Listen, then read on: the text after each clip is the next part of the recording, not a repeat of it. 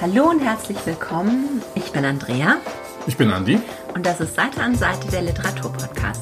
Ja, und hier ist unsere August-Sommer-Edition. Diesmal weder aus Freibad noch aus Biergarten, aber dafür aus meinem Wohnzimmer. Und wir haben heute wieder im Ganzen Sechs Titel. sechs Titel dabei, sorry, ähm, die wir heute auch nochmal besprechen wollen und die, denke ich, uns in den letzten vier Wochen auch wirklich aufgefallen sind. Und der erste davon ist Auf Erden sind wir kurz grandios von Ocean Wong, erschienen im Hansa Verlag. Und das war für mich einer der großen literarischen Meilensteine in den letzten Wochen. Wer so ein bisschen den Literaturbetrieb im Auge hat, der ist sowieso nicht dran vorbeigekommen und das ja auch definitiv zu Recht. Also wir haben hier mit Ocean Wong einen relativ jungen Schriftsteller, der jetzt in dem Fall seine erste deutsche Übersetzung in Deutschland veröffentlicht hat. Der ist davor auch nur als Lyriker in Erscheinung getreten, wofür er aber so ziemlich jeden amerikanischen Lyrikpreis abgeräumt hat, den man so kriegen kann. Also zwei Gedichtbände, nee, drei sagtest du, glaube ich, drei sind's, ähm, hat er veröffentlicht und man kann sich auf YouTube zum Beispiel auch seine Gedichtvorträge anschauen. Also die sind wirklich absolut sehenswert. Und hier haben wir jetzt seinen ersten Roman, wo man merkt, dass er vom Gedicht doch nicht so ganz wegkommt. Und das macht hier auch wirklich aus. Ähm, wir haben hier Roman draufstehen und ich denke, da in dem Fall ist auch Roman drin. Aber wir haben hier, wie wir, ähnlich wie wir schon bei Sascha, Sascha Stanisic hatten, haben wir hier einen Roman, in dem es ums Thema Erinnerung geht. Die Erinnerung ist hier natürlich erzählt, autobiografisch, aus einem späteren Standpunkt heraus, wo Ocean Wong oder beziehungsweise wo sein Ich-Erzähler, also die Verwechslung, oder ich bin mir nicht sicher, wie weit man die machen darf, aber wir gehen jetzt einfach mal davon aus, dass es sein alter Ego ist, also der Erzähler Also des Romans. Die biografischen Eckdaten, die stimmen ja alle eigentlich überein. Ja, genau. Nee, Weit aber ähm, dadurch, dass wir, so viel kann man ja auch sagen, sehr intimes Buch hier haben, Ja. ähm, kann man jetzt natürlich hier keine Verifizierung dafür beantragen, wahr das Ganze ist, ist aber auch eigentlich wurscht. Weil mit was wir es jetzt zu tun haben, ist ganz große Literatur, in dem Fall umgesetzt, wie gesagt, als Erinnerung, als Coming-of-Age-Roman, als ähm, Roman über das Thema Migration, als Roman über das Thema sexuelle Identität, allgemein als Roman über das Thema, über, über das Thema Identität. In dem Fall geht es darum, wie es ist, als ähm, vietnamesisches Kind, als Jugendlicher, als junger Erwachsener in den USA zu leben.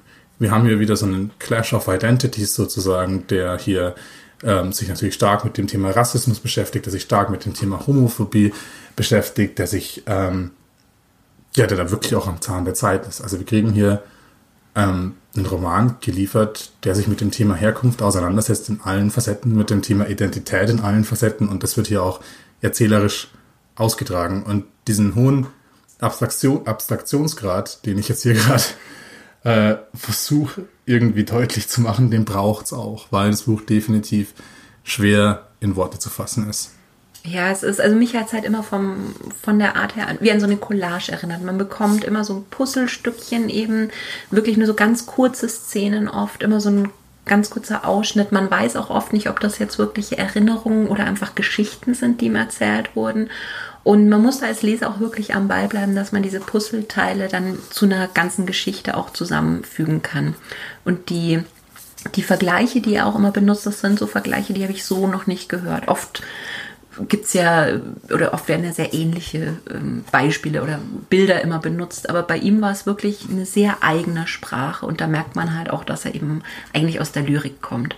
Genau. Und um jetzt schon mal eins von diesen sprachlichen Bildern vielleicht schon mal zu zeigen, die Erinnerungen, also diese verschiedenen Anekdoten und Passagen, die er erzählt, die vergleicht er mit den Trümmern eines Schiffswracks, die lose auf dem Meer umhertreiben und der rote Faden ist eben die Geschichte. Also ist seine Erinnerung, die ist der rote Faden in seiner Person und die wird in dem Fall auf den Text übertragen in Form eines Briefs, haben wir vielleicht schon gesagt. nicht. das ist ein Brief an seine Mutter, die Analphabetin ist. Das heißt, es wird immer wieder im Roman die Mutter angesprochen. Das wird konsequent, wird dann du durchgehalten, wenn es um die Mutter geht, in der Voraussicht, dass sie diesen Brief vermutlich nie in Gänze lesen wird. Und da ergibt sich ja wirklich hier so eine ganz besondere Kommunikationssituation daraus. Er ist ja da sehr ehrlich, er, er ist auch sehr ähm, explizit, wenn es dann irgendwie um Sexualität geht und so. Und eben einfach aufgrund dessen, dass er weiß, dass seine Mutter ja das nicht lesen kann, was er ihr da schreibt. Und dadurch ist es, ähm, es lässt einen sehr, sehr nah an die Figuren ran.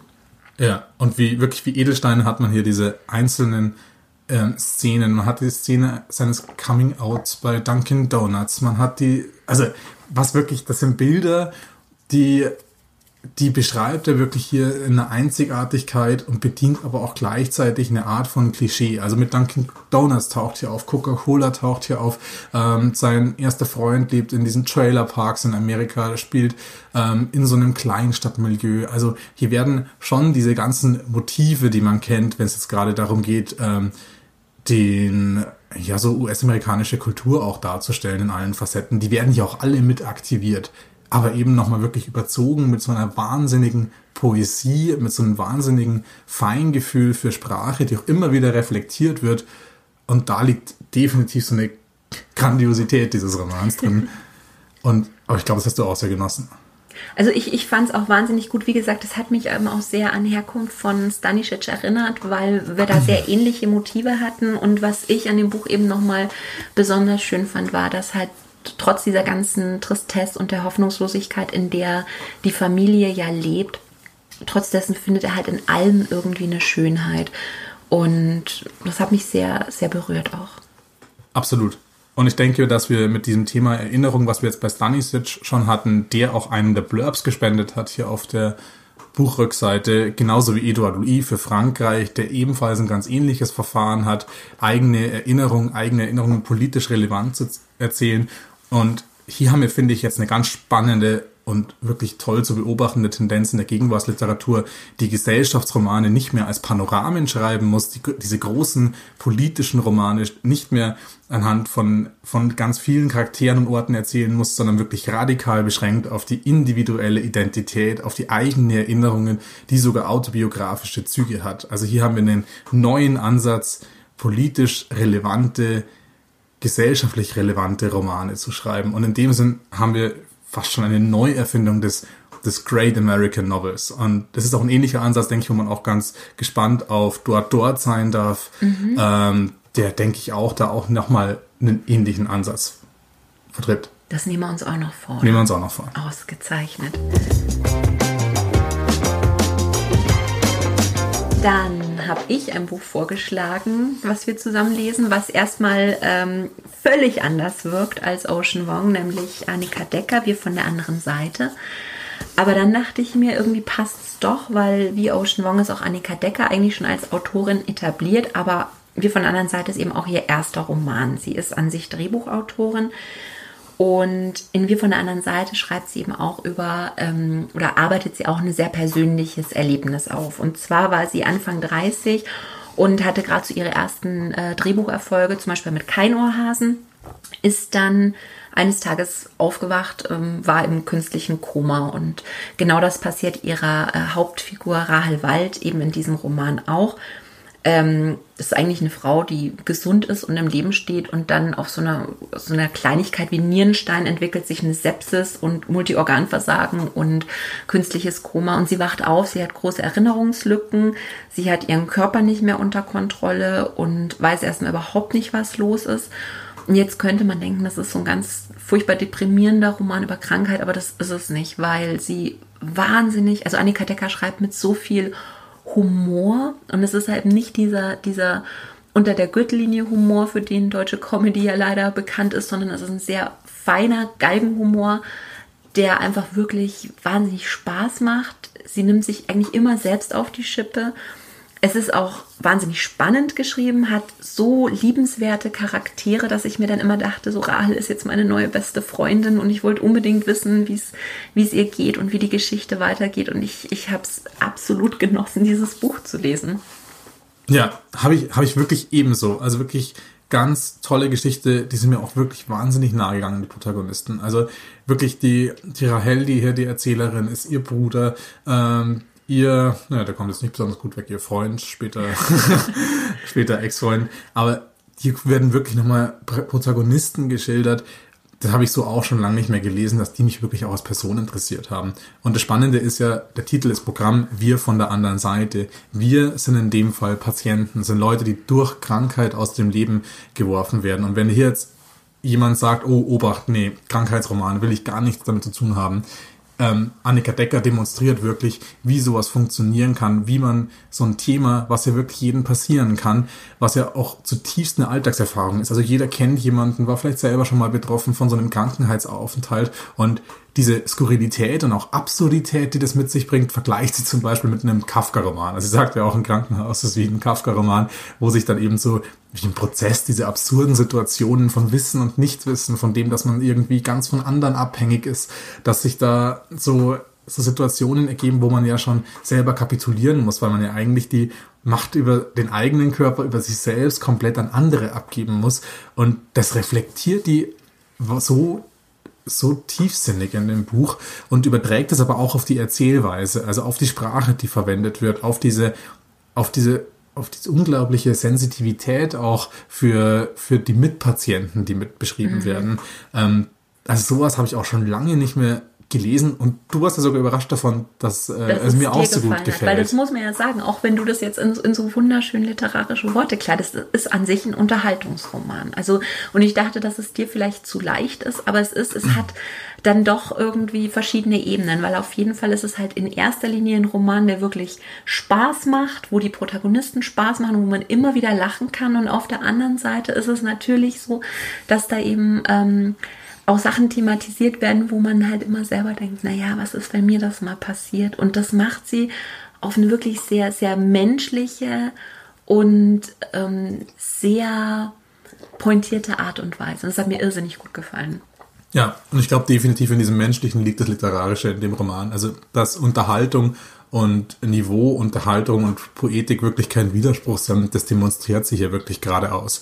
Und das sieht man auch wirklich daran, dass so ein Thema menschliche Grunderfahrungen, menschlichen Alltag zu beschreiben, das würde jetzt auch allgemein gerade zu so einer, auch zu einer zweiten Tendenz in der Literatur. Also wir konnten dieses Jahr zum Beispiel mit Kurt von Sarah Kuttner, wo es ums Thema Trauer geht, mit Das Leben ist eins der härtesten von Julia Becker, konnten wir zum Beispiel sehen, wie da Milieubeschreibungen auch vorgenommen werden. Also dass nochmal so gesellschaftliche, menschliche Alltagsthemen wirklich sprachlich, erzählerisch in Literatur verpackt werden, das ist auch gerade wirklich was Tolles, was passiert. Und da ist Annika Decker wirklich eine ganz herausragende Vertreterin davon. Und das ist vor allen Dingen ein Buch, was wirklich, ähm, wirklich eigentlich so viele Leute ansprechen könnte, auch wenn viele halt von diesem Krankheitsthema zurückschrecken. Aber weil es ist, wie gesagt, es ist Unterhaltungsliteratur, man kann es einfach lesen und, und Spaß haben an dem Buch. Und ähm, man kann es aber auch lesen, ohne dass man es jetzt doof findet, weil das finde ich immer oft schwierig, dass man sagt, man hat humorvolle Bücher, die aber nicht doof sind. Und das schafft dieses Buch. Ja, und ich glaube, wenn wir jetzt eins wollen, ist hier mit den Klischees aufzuräumen. Also man sollte hier auf keinen Fall, sollte man äh, zögern, dieses Buch zu lesen, aus dem Grund, dass es um Krankheit geht. Nee, also man hat noch nie besser über Krankheit gelesen als hier. Und auf keinen Fall sollte man irgendwie ähm, irgendeinen Dünkel haben, dass es hier sich um seichte Literatur, um seichte Unterhaltung handeln könnte. Das sind zwei Vorurteile, mit denen haben wir jetzt gerade versucht aufzuräumen. Also absolute Leseempfehlung. Dann räumen wir auch noch gleich im, im Gang damit auf, dass, dass wir sagen, es ist von einer Autorin über eine Frau geschrieben, aber auch Männer finden dieses Buch toll, oder?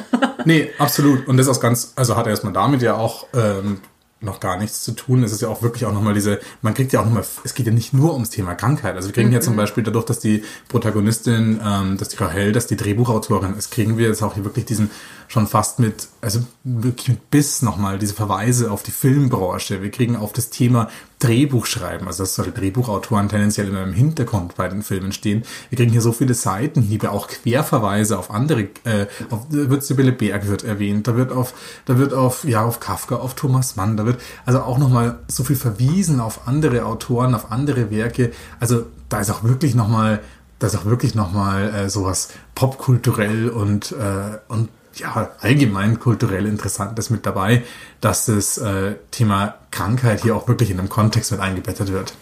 Also auf jeden Fall wird einer der Titel, die wir im Weihnachtsgeschäft, denke ich, häufig den Leuten in die Hand drücken werden. Ja, auf jeden Fall. Und unbedingt auch im Sommer, nicht nur an Weihnachten.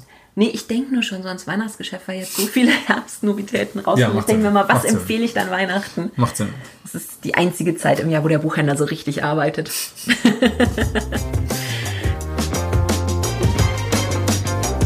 Dann haben wir jetzt heute mal eine neue Rubrik und zwar gehypte Bücher, über die wir reden müssen. Und da darfst du anfangen. Ja, ähm, Also wir sind hier bei unserer Gesprächsbedarfsrunde, wie wir schon gesagt haben. Ähm, und ich fange an mit Sally Rooney, Gespräche mit Freunden. Und naja, das ist ein Roman. Ähm, es geht hier um Gespräche mit Freunden. Wer sind die Freunde? Oder nicht Freunde, ist natürlich auch so eine Frage, die im Buch im Raum steht. Wie gute Freunde sind das eigentlich? Ähm, naja, es geht hier um eine Erzählerin, die gemeinsam mit ihrer Freundin und gleichzeitig auch Ex-Freundin und Partnerin bei Poetry Slams, die treten gemeinsam auf, haben auch noch irgendwie so eine recht ambivalente Beziehung zueinander. Die lernen eine Journalistin, die sie sehr bewundern, kennen, gleichzeitig mit dabei auch noch der Freund der Journalistin, der selber auch noch Schauspieler ist. Also wir kriegen hier eine Vierecksbeziehung mit vier Leuten, die alle im Kulturbetrieb unterwegs sind. Das ist auch ein ganz großes Thema in dem Roman. Und es geht um diese verschiedenen Dynamiken, die sich in so einer Viererkonstellation romantischer Art, intriganter Art, persönlicher Art, also wir kriegen das hier durchexerziert und die, die Dramaturgie von dem Buch, die lebt davon, von diesen Dynamiken, die in den Beziehungen äh, veranlagt sind. Das heißt, es geht hier gar nicht darum, die nochmal groß hochtrabend zu beschreiben, ähm, was aber trotzdem gut getan wird. Also Charakterzeichnung ist wirklich ganz toll zu lesen. Ähm, die, würde ich auch sagen, sind schon wenn man sich mal drauf einlässt, um was für Themen es da geht. Also die reden klar über Politik, die reden über Philosophie, die reden über Kunst. Ähm, aber wir, warum auch nicht? Also das ist natürlich jetzt auch hier sehr milieuspezifisch, diese Leute, die da rausgegriffen werden. Und da stellt sich dann, dann doch so ein bisschen die Frage, ist das dann wirklich dieser Generationenroman der Millennials, zu dem es gemacht wird? Und da könnte man jetzt definitiv sagen, naja, das ist ein Anspruch, der an das Buch von außen herangetragen wird. Muss es den denn einlösen? Und das ist diese große Frage, die ich mir gerade stelle beim Lesen oder beim Lesen gestellt habe, war, wie repräsentativ ist es denn und ist es denn jetzt sowas, wo man sagt, da findet sich die Generation so wirklich drin wieder. Ich meine, klar, wir haben so diese, wir haben diese Altersstufe, die passt. Wir haben auch diese Themen, die passen. Wir haben diese, naja, ja, die, das Milieu vielleicht jetzt nicht unbedingt, weil die sind relativ gut situiert, ähm, beschreiben es definitiv eine Gruppe, die jetzt wahrscheinlich nicht für die gesamte Gesellschaft in dem Alter repräsentativ ist. Und da stellt sich dann doch ein bisschen die Frage, naja, um was geht's denn dann? Also mit was, mit was für ein Generationenthema wird hier gerungen? Und da bin ich mir wirklich, wirklich nicht sicher. Also da habe ich noch keine, ohne das jetzt irgendwie deswegen äh, schlechter zu finden, aber da habe ich persönlich noch keine Antwort drauf gefunden. Also wirklich hm. im positiven Sinne offene Frage.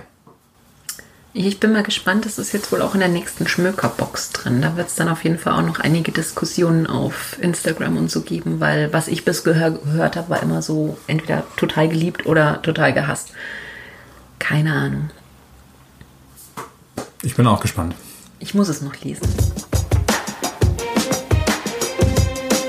Ich mache weiter mit einem Buch, das mir ein wenig Kopfzerbrechen bereitet. Was heißt Kopfzerbrechen? Äh, was mich auf jeden Fall nicht losgelassen hat. Äh, von Stieg Seterbacken durch die Nacht. Das ist jetzt bei Dumont erschienen, ist ähm, schon 2011 in Norwegen auf den Markt gekommen und jetzt eben im Zug der äh, Frankfurter Buchmesse übersetzt worden, wo ja Norwegen Gastland ist. Und das ist eine ganz spannende Geschichte und da muss man einfach mal drüber reden. Es ist so, ähm, Stig Setterbacken war eine wirklich große Nummer in der norwegischen Literaturszene, hat auch Knausgard beeinflusst, war Leiter von diesem Literaturfestival, hat dieses Buch rausgebracht und hat sich kurz drauf umgebracht. So, worum geht es jetzt in dem Buch? Es geht auch um Suizid und zwar beginnt das eben mit dem Suizid eines Sohnes oder vermeintlichen. Ähm, der Protagonist ist Karl, ein auch gut situierter Mit-40er, der ähm, seit 20 Jahren eigentlich eine recht innige Beziehung zu seiner Frau hat, der zwei Kinder im Teenageralter hat und der halt eines Tages eine junge Blondine kennenlernt und seine Familie für diese Frau verlässt. Ist dann recht kurz mit ihr zusammen, ähm, merkt dann aber recht schnell, dass es halt das auch nicht sein kann, geht zu seiner Familie zurück und es ist aber schon wirklich das Kind in den Brunnen gefallen. Also sein Sohn Ole Jakob redet gar nicht mehr mit ihm. Man hat das Gefühl, er verabscheut seinen Vater regelrecht. Ähm, eines Nachts betrinkt er sich, setzt sich ins Auto, fährt frontal gegen LKW und ist auf der Stelle tot. Und das ist die erste Hälfte von dem Buch, die mich halt wirklich wahnsinnig, wahnsinnig berührt hat. Und ich musste in der S-Bahn auch immer wieder weinen. Und ähm, dann dann hat mich das Buch aber so ein bisschen verloren, weil im zweiten Teil der Geschichte beschließt Karl eben für sich, dass er mit dieser Trauer nicht klarkommt. Seine Frau und seine Tochter, die können das offenbar, aber er reist dann durch Europa, ist völlig orientierungslos und beschließt dann ein Haus zu suchen in der Slowakei, wo so Geschichten darüber erzählt werden, wenn man dieses Haus quasi betritt, wird man mit seinen schlimmsten Ängsten konfrontiert. Und entweder man kommt raus und ist geheilt oder man kommt raus und ist fertig mit der Welt und bringt sich dann um oder landet in der Klapse. Das ist offenbar den Leuten passiert, die vorher drin waren. Und es endet dann eben damit, dass Karl in dieses Haus kommt. Ich, ich fand den zweiten Teil von dem Buch wirklich schwierig, weil ich das Gefühl hatte, das, was ich lese, ist nicht unbedingt das, was passiert. Es, es gibt immer wieder so Anspielungen, äh, dass dass es irgendwas anderes passiert ist als das, was wirklich stattfindet. Und auch der letzte Absatz hat einen hat einem das nochmal so ins Gesicht geknallt, aber es kommt keine, es kommt keine Auflösung das. Man, man, man verlässt das Buch wirklich mit so einem riesen Fragezeichen und weiß nicht, was jetzt eigentlich so richtig passiert ist. Und worüber man wirklich reden muss bei dem Buch ist eben diese tragische Geschichte auch von dem Autor. Ich hatte ja schon gesagt, er war Initiator von dem norwegischen Literaturfestival, bis er dann auf die Idee gekommen ist, den äh, prominenten Holocaust-Leugner David Irving einzuladen und daraufhin quasi eigentlich seinen Hut nehmen musste, weil sich halt die komplette norwegische Literaturszene geschlossen dagegen gestellt hat und gesagt hat, wie kannst du nur, wir dürfen so jemandem keine Plattform bieten. Und ja, er ist dann gegangen und ich glaube, zwei Jahre später hat er sich umgebracht.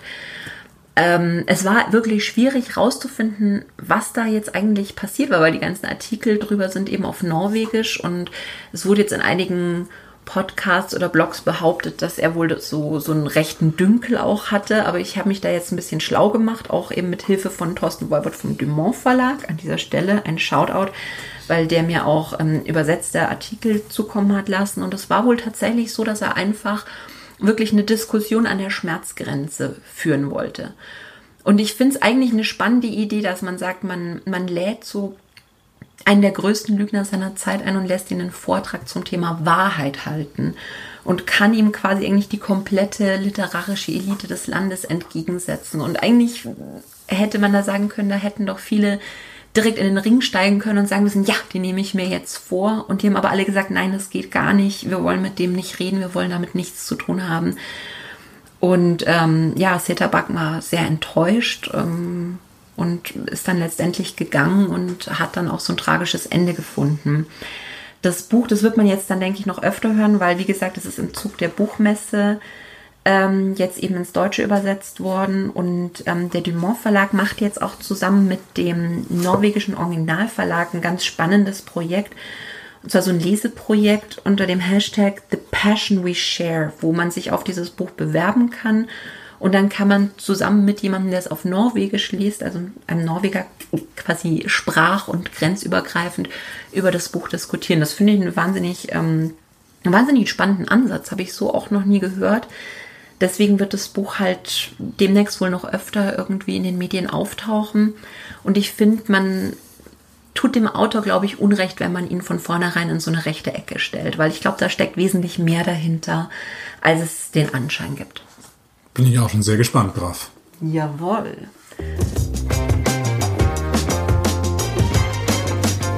Dann. Ja, nach der Fragezeichenrunde kommen wir noch zu einer nochmal wirklichen Empfehlungsrunde.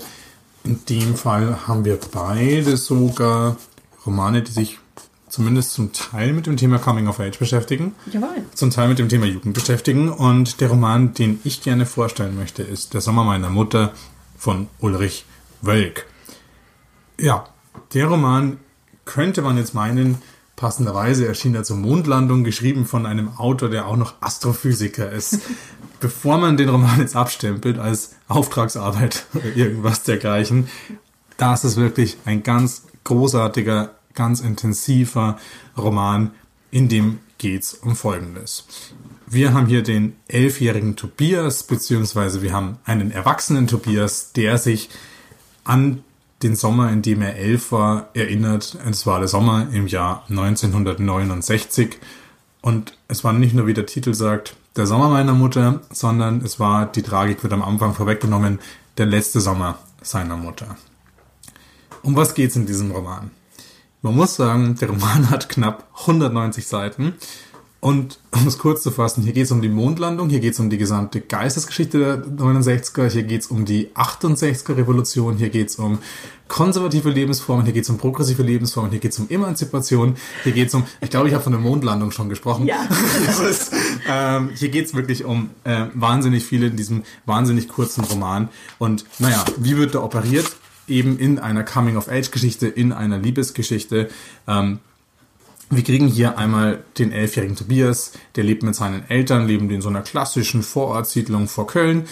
Die, ähm, die Mutter hat gerade so ein bisschen zu kämpfen. Die, man merkt, ähm, illustriert wird das ganz krass am Anfang und sehr symbolisch daran, die überlegt sich, soll sie sich Jeanshosen kaufen. Und oh. das sind diese Dinge, die wir natürlich heute für selbstverständlich nehmen, die aber damals absolut noch zur Frage standen. Und was da sonst noch alles zur Frage stand, wird da zum Beispiel anhand der Nachbarn gezeigt, die im Nachbarhaus bei ihnen einziehen. Und da hat man jetzt natürlich so ähm, genau das Gegenmodell. Also man hat diesen Vater, der ist dann von, bei den Nachbarn, der ist Philosophieprofessor und hängt der kritischen Theorie an. Also man sieht ihn hier ganz im im Sinne von, von Adorno und von den anderen kritischen Theoretikern, die es noch gegeben hat. Man hat die Mutter, die arbeitet als Übersetzerin, wo schon mal alleine für Irritation gesorgt wird, dass die dann überhaupt arbeitet und nicht zu Hause bleibt. Und man hat die Tochter und mit der Tochter entwickelt sich dann natürlich so eine Liebesgeschichte. Also man hat hier diesen Clash der Lebensformen, aber auch der Weltbilder, der hier wirklich so im Kleinen ausgetragen wird. Und das Großartige ist, was dieser Roman alles mit einem Feinsinn für Sprache, mit einem, mit einem absolut Fingerspitzengefühl, wie man erzählt, auf so knappem Raum zusammenfasst. Also das ist wirklich ein Buch, kann ich jeden ans Herz legen. Und also 69, klar, wir haben jetzt auch 50 Jahre Mondlandung und das ist wirklich noch relevant. Das sieht man jetzt auch zum Beispiel daran, dass ähm, jetzt, wenn man den Platz zwei in der Spiegel-Bestsellerliste bei den Sachbüchern zum Beispiel anschaut, da ist gerade dieser, also absolut lesenswerte, nochmal kleine äh, Lesensempfehlung auf der Seite. Die Aspekte des neuen Rechtsradikalismus von Theodor Adorno werden gerade auch wieder auf und ab gelesen, auf und ab zitiert wegen dem 50-jährigen Todestag in dem Fall. Und dass da in dieser Zeit einiges für heute Relevantes steckt, wird nicht nur in dem Roman gezeigt, sondern eben wie äh, durch das Gedenken an Adorno in dem Fall. Also wirklich äh, das Jahr 69 äh, absolut wert, es sich damit auseinanderzusetzen. Und obwohl es so dünn ist, würde ich jetzt sagen, nicht überladen. nee, und das ist der Kunstgriff, den Wölke macht. Okay. Also wie, wie geht man damit um, so ein Thema, so ein Buch so wahnsinnig zu pushen? Und es gab den Vorwurf in der Kritik, naja, er ist zwar nicht überladen, aber es wird sich hier an Klischees orientiert. Okay. Ähm, würde ich so nicht unterschreiben mhm. tatsächlich. Ich finde, die Charaktere sind trotzdem interessant genug, glaubwürdig genug. Klar, wenn man ein begrenztes Personal hat und bestimmte Eigenschaften austragen will, müssen die irgendwie verteilt werden in diesem Figurentableau. Aber das ist hier nicht wahnsinnig gekünstelt, das ist wirklich hier nicht aufgesetzt. Also das ist wirklich trotzdem ein Roman, der definitiv, ähm, ja, der definitiv ähm, nicht zum reinen Diskursobjekt wird. Ja, muss ich dir noch klauen. ich habe auch noch einen Tipp zum Schluss und zwar einen Debütroman von Christine Höller, Schöner als überall, erschienen bei Surkamp Nova. Nova ist die junge Reihe von Surkamp und Jung ist auch die Autorin und trotzdem hat sie mich wirklich sehr positiv überrascht mit diesem Buch. Worum geht's? Es ist die Geschichte von dem Ich-Erzähler Martin, der eigentlich sein Leben lang schon seinem besten Freund Noah irgendwie immer äh, hinterher rennt. Vor zwei Jahren haben sie so die Provinz verlassen, aus der sie kommen, weil Noah eine Schauspielkarriere in München angestrebt hat. Und Martin ist dann da einfach mitgekommen, um ja so halb äh, motiviert zu studieren, einfach, dass er in Noahs Nähe ist. Noah hat dann in einem Film mitgespielt, seitdem nichts anderes bekommen, außer Angebote für Joghurt-Werbespots. Und die will er auch nicht machen. Also genießt dann auch so den bisschen Ruhm, den er hat, äh, feiert im Münchner Nachtleben. Und eines Nachts klettert er volltrunken auf die Athene-Statue am Münchner Königsplatz und bricht diesen riesen Bronzespeer ab. Und damit beginnt die Geschichte. Weil Noah absolut in Panik verfällt. Es ist von 10.000 Euro Sachschaden der Rede und äh, Vandalismus. Und er sagt, wir müssen diesen Speer verschwinden lassen, weil sonst war es das mit meiner Karriere. Man mietet sich einen Transporter und fährt dann in so einer Nacht- und Nebelaktion los und landet dann eigentlich in dem Dörfchen, aus dem sie hergekommen sind. Da wird dann der Speer im Baggersee versenkt und plötzlich sind sie eigentlich gestrandet wieder in ihrer Kindheit. Also sie gehen in ihre Elternhäuser, in ihre Kinderzimmer, ziehen sich die Klamotten an, die sie vor zwei Jahren dort zurückgelassen haben, weil die nicht mehr cool genug waren. Man ruft die Freunde von damals an. Der Noah bantelt auch gleich wieder mit seiner äh, früheren Freundin an. Und ähm, das Spannende, was dann passiert, ist eigentlich, dass ähm, der Martin, der ja immer so ein, so ein Mitläufer war und von dem man irgendwie die ganze Zeit nicht das Gefühl hat, dass der jetzt im Leben groß seine eigenen Entscheidungen getroffen hat, der ist dann derjenige, der so von außen sich das alles anschaut und irgendwie seinen Frieden damit macht. Also, dass er sagt, ich weiß jetzt, warum ich da weg wollte und ich weiß, warum mich das so einschränkt und warum meine Eltern so sind, wie sie sind und es ist okay. Und es ist jetzt auch okay, dass ich mein eigenes Leben lebe. Und das fand ich einfach wahnsinnig großartig und das hat mich sehr berührt. Und was ich an dem Buch einfach wirklich toll fand, war, dass die Autorin ähm, Motive aufgreift, die man eigentlich schon kennt, wie halt zum Beispiel dieser Roadtrip, der dann aber nach zwei Seiten mhm. schon zu Ende ist, dass man diese äh, Jungensbeziehung, diese Freundschaft hat, wie wir sie auch bei äh, Friedemann Karik hatten oder bei Mareike Fallwickel, wo man sagt, da ist einer sehr dominant und einer, der halt immer mitläuft. Und in dem Fall schaffen die es aber, sich davon zu emanzipieren, ohne dass irgendwie, dass es böses Blut gibt. Und auch sprachlich ist es ähm, erstmal so total schluffig, diese ein bisschen oh, Jugend, ja, jugendlich, die halt alles ein bisschen naiv und ein bisschen oberflächlich betrachten. Dann kommen wieder wahnsinnig tolle Textpassagen, die ich dann alle markieren musste, weil die mich so gefreut haben und da musste ich die immer noch zwei, dreimal lesen, weil ich sie so schön fand. Und das ist wirklich ein, ein gutes, ein verdammt gutes Debüt und ich freue mich schon auf mehr von dieser Autorin. Also mein Tipp, Christine Höller, schöner als überall.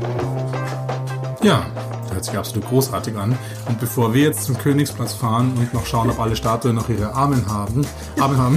ihre Bronzestatuen ab, äh, Bronzespeere abbrechen. Genau, wobei da gerade die Baustelle ist. Naja, wir verabschieden uns in den Restsommer, wünschen euch einen ganz grandiosen Lesemonat und sehen uns vermutlich pünktlich zum Beginn der Wiesen wieder hören uns Frische. wieder in alter Frische und wünschen euch viel Zeit zum Lesen. Mit ganz vielen Neuerscheinungen, auf die ich mich echt schon freue. Also, bis dann. Bis dann.